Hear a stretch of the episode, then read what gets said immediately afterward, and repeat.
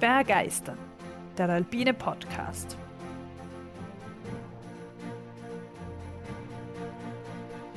Wir tauchen ein in die Faszination der Berge und der Natur. Wir stellen euch die großen Abenteurer und Grenzgängerinnen vor. Wir bringen denkwürdige Momente und kulturgeschichtliche Hintergründe in euer Ohr. Wir wollen euch begeistern. Barbara, ich freue mich schon sehr, es erneut wagen zu dürfen, dich und unsere geehrten Zuhörerinnen und Zuhörer erneut zu begeistern. Sehr schön, Tobias. Ich freue mich auch und hallo an alle. Ich beginne diesmal wieder mit einem Zitat, also hör gut zu und vielleicht erahnst du schon, worum es heute gehen wird. Bin gespannt. In der Steiermark ist ein Berg. Wenn dieser sich mit einer kleinen Kappe bedeckt, steht sicher ein Unwetter bevor. Es ist das ein Berg von steiler ungeheurer Höhe, der die umliegenden Berge die wahrlich auch nicht niedrig sind, um die Hälfte einer deutschen Viertelsmeile überragt, unter Berücksichtigung der Krümmung der Erde. Als ich auf ihm eine Beobachtung über die Krümmung der Erde mit Hilfe der Berge ohne den Himmel anstellte, sah ich, um euch zwischenhinein eine Freude zu machen, viel Ergötzliches. Hast du schon eine Ahnung, worum es heute gehen wird? Also von wem das Zitat ist, habe ich, glaube ich, diesmal keine Ahnung. Ich könnte mir vorstellen, dass es um den Grimming geht. Hat der Grimming einen Hut? Wird das Wetter gut? Wie hat er, aber den Spruch gibt es wahrscheinlich bei vielen Bergen. Der schaut groß aus. Dachstein wäre natürlich ein logischer Tipp. Ähm, aber wo, welche, auf welchem Berg Berechnungen angestellt wurden, das weiß ich nicht. Ich erzähle ein bisschen weiter und dann schauen wir, ob du, ob du weitere Ideen hast. Das ist jetzt keiner der Berge, die du schon genannt hast, aber schauen wir weiter. Okay. Am Schöckel Berechnungen, da steht ein Masten. ja, Barbara, du hast es schon richtig erraten. Nein. Doch. Am Schöckel, er übertragt alle um, überragt alle umliegenden Berge. Hm. Ansichtssache. Naja, die direkt umliegenden überragt er ja wirklich. Schön. Es geht um den Schöckel. Süß. Sehr süß. Ja, also du hast das jetzt früher erraten, als ja, ich vermutet habe. Ja. also wir sprechen eben heute über den Schöckel. Ich glaube, früher oder später müssen wir einfach drüber sprechen und das. Das stimmt, als Grazer oder Graz-Bewohner. Genau, deswegen müssen wir es, glaube ich, jetzt gleich machen und dann haben wir das äh, erledigt. Also eben wir sind ja jetzt schon eine Zeit lang, also du schon sehr lange, ich eine Zeit lang in der Steiermark und da müssen wir einfach drüber reden. Stimmt. Und es ist jetzt eben der Schöckel sicher nicht einer der höchsten, der schwierigsten oder der steilsten Berge, auch wenn eben das Zitat das vermuten lässt, sondern es handelt sich vielmehr aufgrund seiner Lage und seiner Erreichbarkeit wohl um einen der meistbestiegensten Berge der Steiermark. Ich habe zwar keine genauen Zahlen dazu finden können, aber ich habe mir auch keinen anderen Berg ausdenken können, wo annähernd so viele Leute pro Jahr und annähernd so viele Gäste pro Jahr auf den, auf den Berg äh, gehen. Und um vielleicht ein bisschen unsere Zuhörer abzuholen, die den Schöckel eventuell nicht kennen. Also der Schöckel ist ein 1445 Meter hoher Berg, wenige Kilometer nördlich von Graz, also der Hauptstadt der Steiermark, gelegen. Und wir befinden uns schon am Rande der Alpen, also südlicher und östlicher gibt es jetzt keine höheren Alpenberge mehr. Wow, das Ende der Alpen, das klingt äh, pathetisch. Wichtiger als der Schöckel scheint. So, aller von Frankreich bis zum Schöckel. Also eben, das ist der letzte wirklich hohe Berg. Vielmehr dominiert hier das sanfte Hügelland, wo hauptsächlich Obst und Wein angebaut wird. Also der Schöckel ist ein breiter Bergrücken mit einem etwas niedrigeren Ostgipfel, und also dem sogenannten Schöckelkopf. und äh, den mit einem großen Gipfelkreuz markierten Westgipfel. An den Hängen des Schöckels befinden sich etliche Höhlen, Löcher und Klüfte. Was allerdings als erstes auffällt, wenn man aus großer Entfernung auf den Schöckel schaut, dann ist es ein 1957 erbauter 100 Meter hoher Sendemast. Und direkt daneben befindet sich eine Seilbahnstation. Die Talstation liegt ungefähr 600 Höhenmeter tiefer in unmittelbarer Nähe zum Ort St. Radegund. Und die Seilbahn ist äh, einer der vielen Gründe für die Beliebtheit des Schöckels. Diesmal habe ich sogar ein paar Zahlen dazu gefunden. Also Barbara, im Jahr 2019 wurden 213.000 Tickets verkauft. Wow. Zum Vergleich, also die Stadt Graz, jetzt ohne die umliegenden Orte und Städte, kommt auf knapp 300.000 Einwohner. Wow. Als würde der Großteil der Leute einmal im Jahr auf den Schöckel fahren. Und ich glaube, die Hälfte geht sicher zu Fuß, denke ich. Ja, würde ich auch vermuten. Ja. Spannend. Wahnsinn. Jetzt weiß ich, warum wir da nie sind. Aber damit ist die Seilbahn nur auf Platz zwei der am meist genutzten Bahnen der Steiermark. Kannst du dir vorstellen, welche Seilbahn noch mehr Besucher hat? Ach, Seilbahn. Jetzt habe ich gedacht, die Sommerrodelbahn am Schöckl ist noch häufiger benutzt als die Seilbahn, weil da kann man ja mehrmals fahren. Hm. Welche Seilbahn? Naja, vielleicht die von Dachstein, wo zum Skywalk. Ja, genau richtig. Also die Seilbahn am Dachstein hat nochmal 1000 Besucher mehr im Jahr. Also nicht viel, aber zumindest im im Jahr 2019 waren es äh, 1000 Besucher mehr. Ein bisschen ein Unterschied von der alpinen Szenerie, aber ja. Abseits der Bahn besuchen natürlich auch viele Menschen zu Fuß oder mit dem Rad, auch ganz selten mit dem Auto das Gipfelplateau des Schöckels. Gleitschirmflieger auch noch. Genau, ja. Also es ist eben wenn man jetzt natürlich mit dem Auto rauffahren will, da bedarf es eine spezielle Genehmigung, aber sonst kann man mit dem Rad oder so, kann man den Schöckel sehr leicht erreichen. Aber der Schöckel ist weniger Berg als Freizeitattraktion. Du hast es eh schon angedeutet. Am Plateau befindet sich eine Sommerrodelbahn. Es gibt sogar einen Disc-Golf-Parcours. Es gibt eine Startrampe zum Drachenfliegen und es gibt da einen barrierefreien Alpinpfad. An den Hängen des Schöckels gibt es etliche Wanderwege, Forstwege, Mountainbike-Downhill-Strecken und wie du auch schon gesagt hast, wenn der Wind günstig ist, dann heben etliche Paragleiter ab. Die, viele sind mit der Seilbahn rauf, aber einige natürlich auch zu Fuß.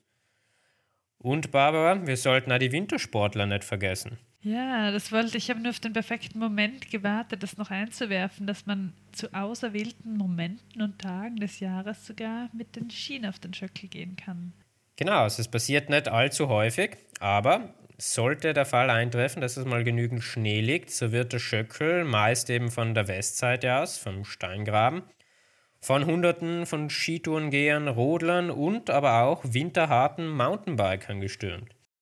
Ja, spannend. Und Anfang Dezember 2021 ist es wieder mal passiert. Die Schied und Geher waren am Schöckel.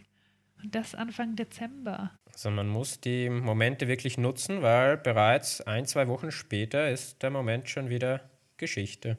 Also der Schöckel ist, ist ein Magnet für Menschen in ganz Graz und natürlich eine feine Eintrittskarte ins Freie und in die Natur. Und die Aussicht am Schöckel ist aufgrund der schon beschriebenen Lage super. Also gen Norden sieht man die ganzen Berge des Grazer Berglands und sogar die Hochschwabgruppe. Gen Süden erstreckt sich natürlich die Stadt Graz und die weite Hügellandschaft.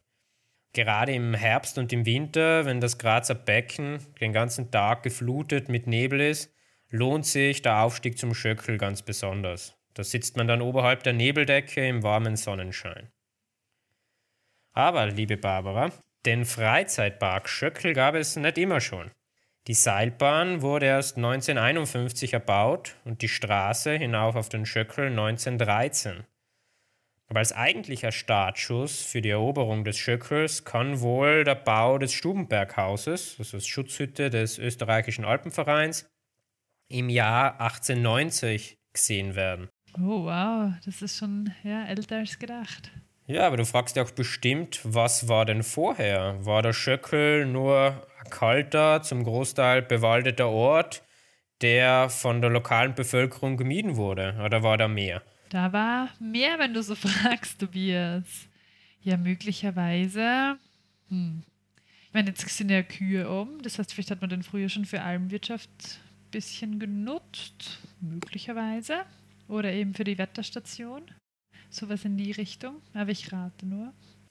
Ja, wir, also wir werden das jetzt gleich erfahren. Wir machen noch einen Ausflug in die, ja, sagen wir mal, letzten 2000 Jahre des Schöckels. Also wir können natürlich nicht über Erstbesteigungen jetzt sprechen. Dazu liegt der Schöckel einfach zu günstig.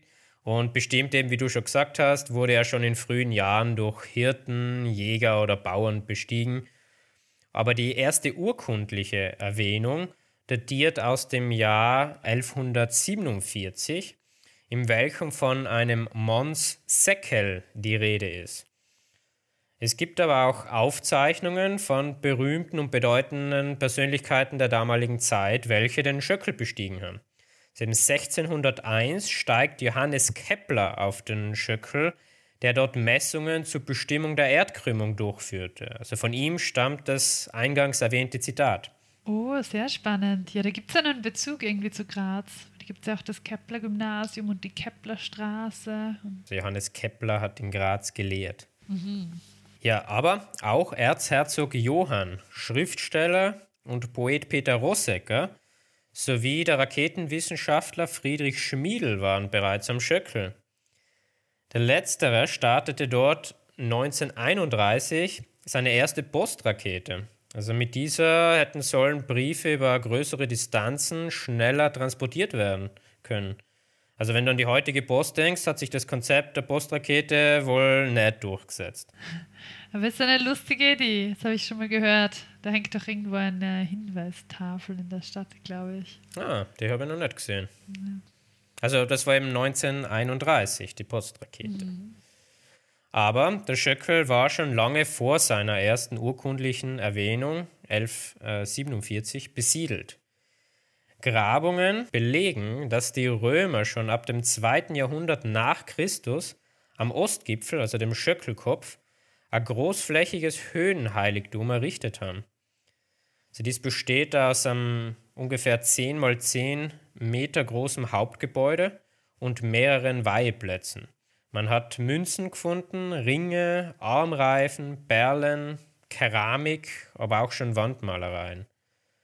Und die Fundstücke, die man eben seit den Grabungen aus dem Jahr 2015 dort gefunden hat, wurden im vergangenen Jahr im Grazer Schloss Eggenberg auch ausgestellt. Aber wie so oft, wenn ein Berg ins Leben der Menschen rückt, ranken sich ja viele Mythen um ihn. Und ich weiß nicht, ob du die Geschichte kennst, aber die wohl ja, bekannteste Sage oder, oder Geschichte ist wohl die der Schöckelhexe. Ja, die kenne ich schon. Und auch irgendeine Sage, oh Gott, das war eine, eine Schularbeit in der Volksschule, die Sage nacherzählen vom, vom Schöckel. Irgendwie der Teufel wäre aus irgendeinem Grund beleidigt gewesen und der hat dann einen Stein runtergehauen, das war der Schöckel und einen kleineren, das war der Buchkogel in der Südsteiermark oder irgendwie so. Ah, lustig. Aber die von der Schöckelhexe, ja, da gibt es ja so ein Loch irgendwo, wo man sagt, ist drin, oder? Aber ähm, erzähl du, ich rate. Ja, also die Schöckelhexe soll eben eine dürre, graue Frauengestalt mit zerzausten Haaren und einem schieren Gesicht gewesen sein. Klassisch. Genau, die in den Höhlen und den Löchern am Schöckel Unwetter gebraut haben soll die dann über das Land zogen, eben niedergingen und dort die Ernten auf den Feldern zerstörten. Oh, also nicht nur der Grazer Novembernebel, sondern richtig weitläufigeres, schlimmeres Schlechtwetter. Hm. Genau, gerade eben im Sommer die, die Gewitter, die eben die Ernten zerstört haben. Okay. Aber das Gute, es gibt ein Gegenmittel gegen die Schöckelhexe. Aha. Also bei den ersten Unwetteranzeichen gilt es, die Schöckelhexe zu vertreiben. Und äh, das geht so, dass die Menschen fluchend und schimpfend Geräte und Werkzeuge wie zum Beispiel Missgabeln und Besen vor die Tür werfen. Aha. Also sei vorsichtig, wenn das Schlechtwetter aufzieht und du durch die Straßen von Graz schlenderst, das könnte dich ein Besen treffen. Ja, Mistgabeln sind eher rarer gesät in der Stadt. Aber ja, Besen werde ich schauen. Ja, Barbara, und damit bin ich auch am Ende meiner Geschichte. Die Geschichte eines Berges, der schon sehr früh von großer Bedeutung für die Menschen war und das auch bis heute noch ist. Also die Anfänge machten religiöse Kulte und Bräuche. Später haben Wissenschaftler seine Lage und die Höhe am Rand der Alpen für ihre Forschungen genutzt. Und heute ist es wohl mehr ein Freizeitpark und Erholungsgebiet, denn ein Berg. Aber kurz gesagt, es ist halt der Grazer Hausberg. Ja, sehr schön. Danke, Tobias. Habe ich mir nicht gedacht, dass es da so viel drumherum gibt, ne, eben noch um unseren Schöckel. Und vor allem auch, dass der so irgendwie bedeutsam war, hätte ich mir auch nicht gedacht. Ich finde es schön und ich meine, eben natürlich gibt es alpinere Berge, aber für so schnell mal hinradeln oder mit den Schienen ist es sicher sehr cool am Schöckel und für Familien und Leute, die nicht zu Fuß gehen können und so sowieso. Ja, außerdem gibt es ja die coolen so Sportevents, gibt es ja auch ein paar. Zumindest zum Lauf bin ich mal mitgelaufen, wo wir die Liftrasse raufgelaufen sind. Da gibt es ja den Schöckel Duathlon, glaube ich, wo man von der Stadt hinradelt und lauf, rauflauft und sehe noch ganz viele andere Lauf- und Sportevents. Ja, sehr schön. Also wir haben ja eben schon sehr viel der Möglichkeiten ausprobiert, wie man auf den Schöckel kommt. Ja, das stimmt. Ja, und ich glaube, früher war auf der Nordseite der Lift auch noch.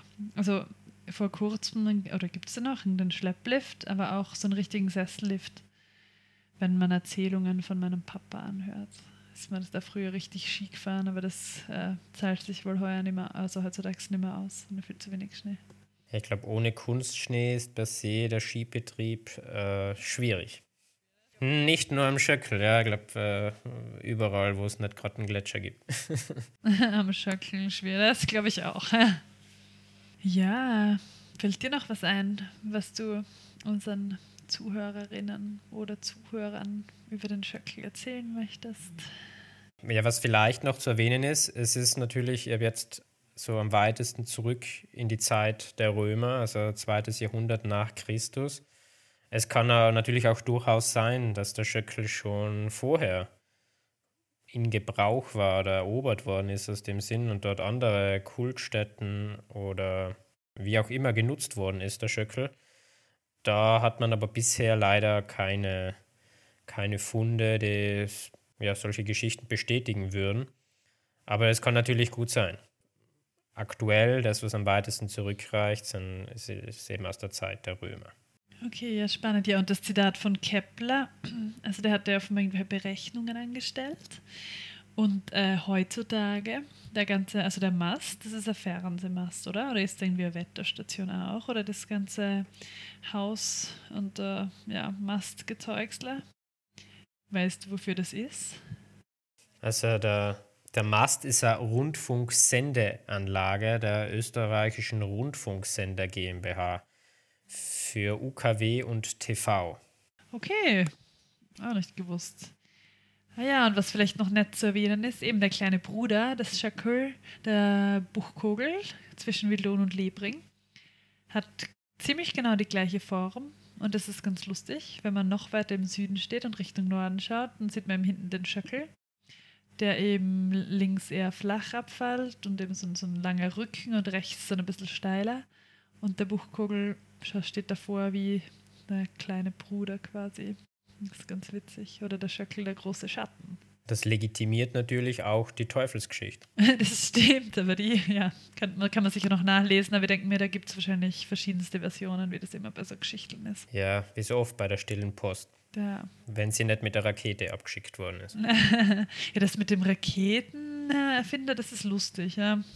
Ich glaube, der war dann auch wirklich, hm, kann, man nachlesen, eben hat mit den Postraketen in Graz angefangen und wurde dann aber wirklich irgendwo in Amerika bei irgendwelchen echten Raketen irgendwie, hat er mitgearbeitet, wegen seinem Know-how aus den Experimenten mit den Postraketen. Und ich glaube, irgendwie im Krieg wollten sie ihn als ja, Wissenschaftler, wenn man so will, und dann auch später irgendwie in der Raumfahrt. Ja, also das ist durchaus korrekt, was du eben sagst. Also er hat im Bereich Militär Interesse geweckt und war natürlich dann auch im, im Zweiten Weltkrieg sind ihm mehrere Angebote vorgelegen, die er jedoch ausgeschlagen hat. Also er wollte sich da nicht an der Raketenentwicklung beteiligen. Okay, weiser Mann. Und er beschäftigte sich dann später hauptsächlich mit Bootsantrieben. Aha, okay, sehr interessant. Ja, und der ist vor gar nicht so langer Zeit gestorben. Also 1994 im Alter von 92 Jahren in Graz verstorben. Okay, da denkt man nicht, dass ein Raketenpionier aus Graz kommt. Ja. Dann ist ja nicht so die Raumfahrtstadt. Andererseits kann man nicht auch an der FH irgendwie Space Engineering oder irgendwas in die Richtung studieren. Das stimmt, ja. So Graz und die Raumfahrt, es wird noch was. Ja, da eine lange Geschichte.